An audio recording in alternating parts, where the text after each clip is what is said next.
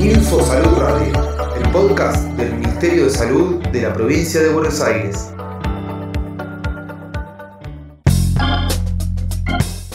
...8 de junio... ...Día Mundial de la Inocuidad de los Alimentos... La licenciada Luján Costa, a cargo del Departamento de Vigilancia, Información y Educación Alimentaria del Instituto Biológico Tomás Perón, nos brinda información sobre la importancia de la inocuidad alimentaria. Para mantener la salud, la alimentación es esencial. Una buena alimentación no implica únicamente el valor nutricional de los alimentos, sino que estos sean inocuos, es decir, que sean seguros. La inocuidad alimentaria es un asunto muy importante que nos involucra a todos, desde la persona que elabora, prepara y comercializa alimentos para que sean consumidos por otros, como cada uno de nosotros en nuestras casas, cada vez que hacemos las compras, almacenamos y cocinamos para nosotros mismos como para nuestra familia y amigos. Hay que considerar que los alimentos son un medio que vehiculiza bacterias que no se perciben a simple vista, pero que pueden llegar a afectar nuestra salud.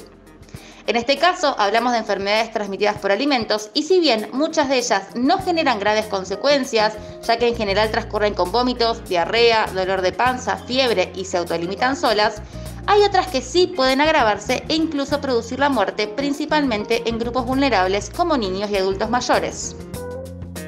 Con frecuencia, la inocuidad de los alimentos se pierde por descuidos en la preparación y manipulación de los alimentos que se consumen habitualmente.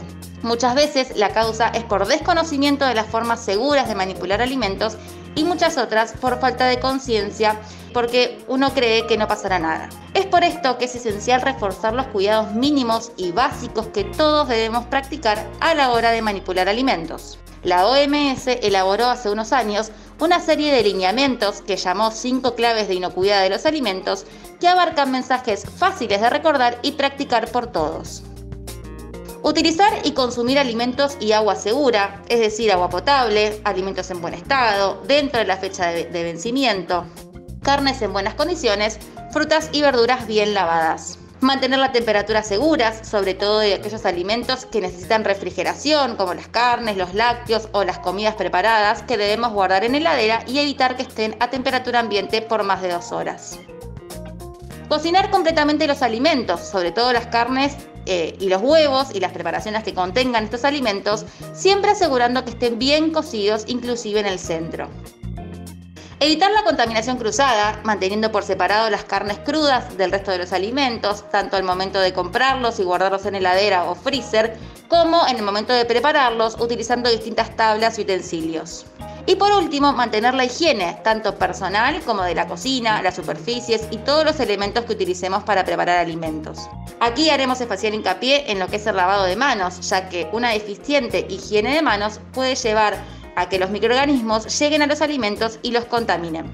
El consejo es lavar las manos siempre con abundante agua y jabón antes de comenzar a preparar alimentos y cada vez que van al baño, que tocan su mascota, que tocan dinero, que sacan la basura o ante cualquier situación similar.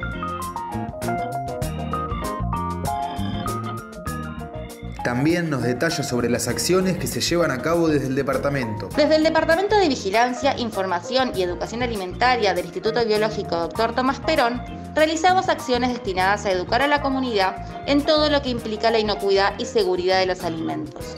Se llevan a cabo capacitaciones, charlas y talleres que se dirigen tanto a niños como a adultos. También se dicta el curso de manipulación segura de alimentos oficial y obligatorio para todos aquellos que trabajan manipulando alimentos. Contamos con el manual para manipuladores de alimentos que se actualizó en el 2020, muy completo y útil para todos, que incluye los conceptos que se deben conocer para trabajar con los alimentos de forma segura. Además, tiene actividades para poner en práctica todos los conocimientos que se van adquiriendo con la lectura del manual. También se elaboran y comparten mensajes y material educativo por distintos medios para transmitir de forma específica y sencilla los cuidados más importantes que se deben llevar a cabo. Desde el departamento sabemos que lo más importante es la educación y la concientización a la comunidad para evitar que las enfermedades transmitidas por alimentos afecten la salud. Ministerio de Salud de la Provincia de Buenos Aires.